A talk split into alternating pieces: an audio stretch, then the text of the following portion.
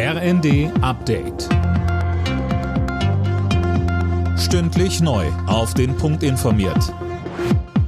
Ich bin André Glatzel. Kurz vor dem Auslaufen des 9-Euro-Tickets wird weiter diskutiert, was danach kommt.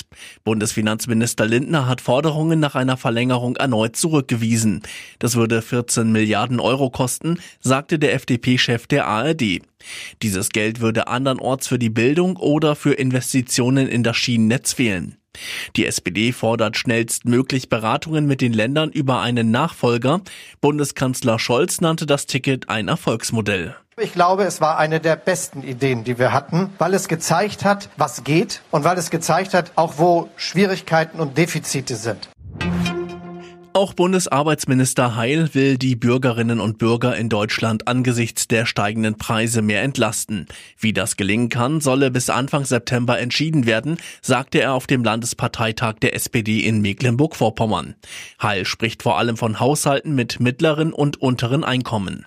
Dann meine ich Arbeitnehmerinnen und Arbeitnehmer, dann meine ich aber auch Studierende, dann meine ich auch Auszubildende und ja, auch Rentnerinnen und Rentner. Und ich sage auch gerade, weil die staatlichen Ressourcen von Bund, Ländern und Kommunen nicht unendlich sind, ist es wichtig, dass wir den Fokus auf mittlere und untere Einkommen haben. Bundeswirtschaftsminister Habeck warnt trotz möglicher Gasengpässe im Winter vor Panik. Wenn es gelinge, 15 bis 20 Prozent einzusparen, dann haben wir eine richtig gute Chance, über den Winter zu kommen, sagte Habeck bei einem Bürgergespräch. Der FC Bayern macht in der neuen Saison der Fußball-Bundesliga da weiter, wo er in der alten aufgehört hat.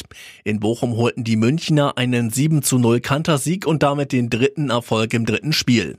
Frankfurt und Köln trennten sich 1 zu 1. Alle Nachrichten auf rnd.de